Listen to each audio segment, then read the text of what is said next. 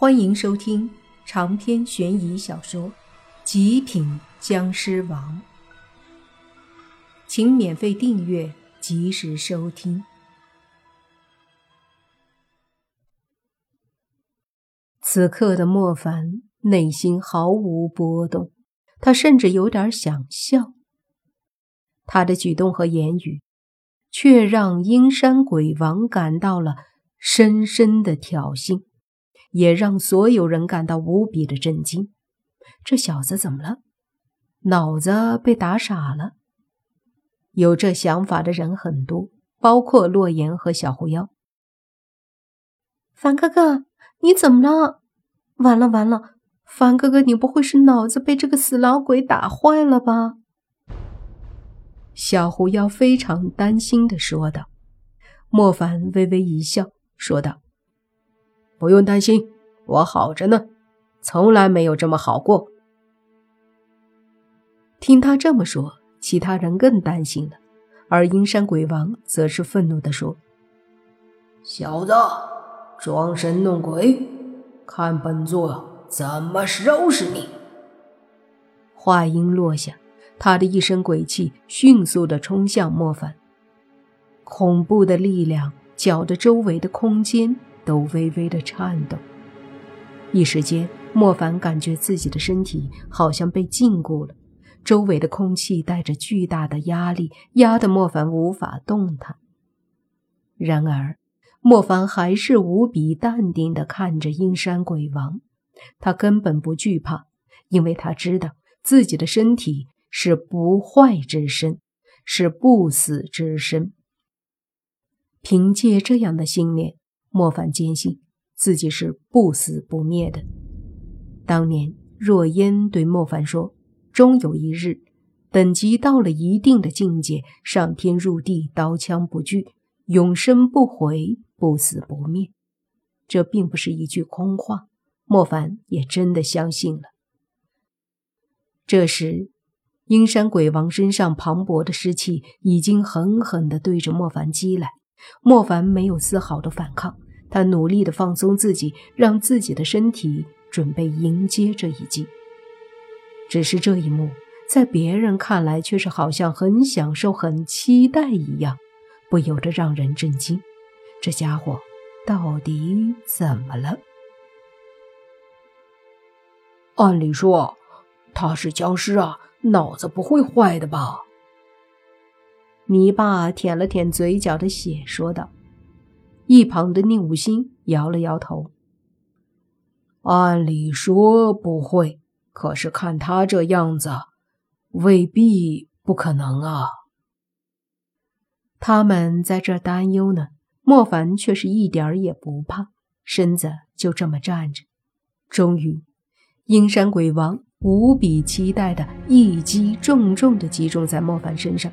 紧接着，轰隆一声巨响，那一团非常恐怖的鬼气轰击在莫凡的肚子上，打得莫凡整个身子弓起来，然后嗖的一声，迅速的被打得往身后的岩壁上撞去。几乎瞬间，一阵岩壁碎裂的声音响起，莫凡在岩壁上又砸出一个深深的洞，往洞里一看。起码有十几米，而莫凡就被卡在其中。哼哼，小子，本座这一击鬼掌的威力，纵然是一个鬼王被击中也得重伤。不信你还能没事？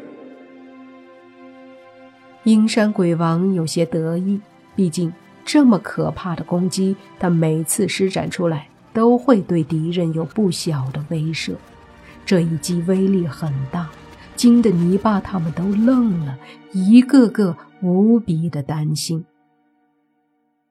现场气氛很凝重，除了阴山鬼王，其他人都沉默着，都盯着岩壁上深深的洞，不知莫凡还能不能从里面出来。这个过程。阴山鬼王一个劲儿的大笑，笑得非常开心，因为来自他的强大感知告诉他，里面的莫凡似乎没有了气息。他缓缓地转过身子，看着远处的人，对着丧气鬼说：“他已经死了，接下来就是你们了。”所有人都是一愣：“莫凡死了？怎么会死了？刚刚不是好好的吗？”最不相信的，就是洛言和小狐妖了，他们俩。都愣住了，接着小狐妖哇的一声就哭了。被小狐妖这么一吵，阴山鬼王的眉头便皱了皱。可是他不想对小狐妖出手，因为小狐妖是狐族，而且还是个火狐狸。他虽然是一方鬼王，可是轻易的也不愿意和狐族起了矛盾。一般的狐狸也就罢了。可是火狐狸这么特殊的存在，他轻易不敢招惹。毕竟一旦招惹，很可能引来的就是狐妖一族的攻击。所以阴山鬼王没有理会小狐妖，而是看着丧气鬼。丧气鬼见状冷笑：“在我的鬼域里夺宝抓人。”还让本地的阴司来强行让我去投胎，阴山老鬼，不用你说，我和你之间的恩怨也必须解决。给你投胎的机会，你们不知道珍惜，非要和本座斗一斗。哼，既然如此。那本座也不客气了。今日既然进了我这阴山，你就别想走了。阴山鬼王说着，身体就要对着丧气鬼飞过来。丧气鬼不怕，和喜气鬼站在一起，看他们的表情，丧气鬼要哭了，喜气鬼准备笑了。这一幕让泥巴他们疑惑，他们不知道，这才是喜丧二鬼真正的实力。哈哈，就凭你们俩，以为真的能跟本座斗？阴山鬼王冷笑，身体一闪，对着丧气鬼和喜气鬼冲来。丧气鬼见状。猛地，哇的一声就哭了起来，哭的那叫一个伤心，把他旁边本来也在哭的小狐妖都搞得一愣，看着丧气鬼哭得这么伤心，小狐妖都不好意思哭了。这时，一股悲伤的丧气直接冲出来，对着阴山鬼王冲过去。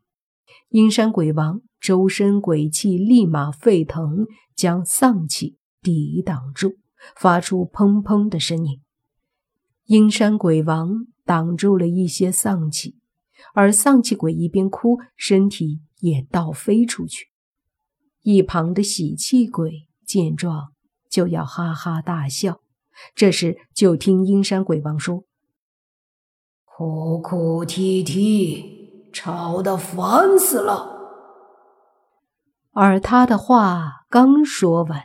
身后的岩壁深洞里，莫凡的身影忽然也响起来。就是，吵死了！刚刚打的我太舒服，差点睡着了，都被吵醒了。这话一出，大家都惊得下巴都快掉地上了。长篇悬疑小说《极品僵尸王》。本集结束，请免费订阅这部专辑，并关注主播又见菲儿，精彩继续。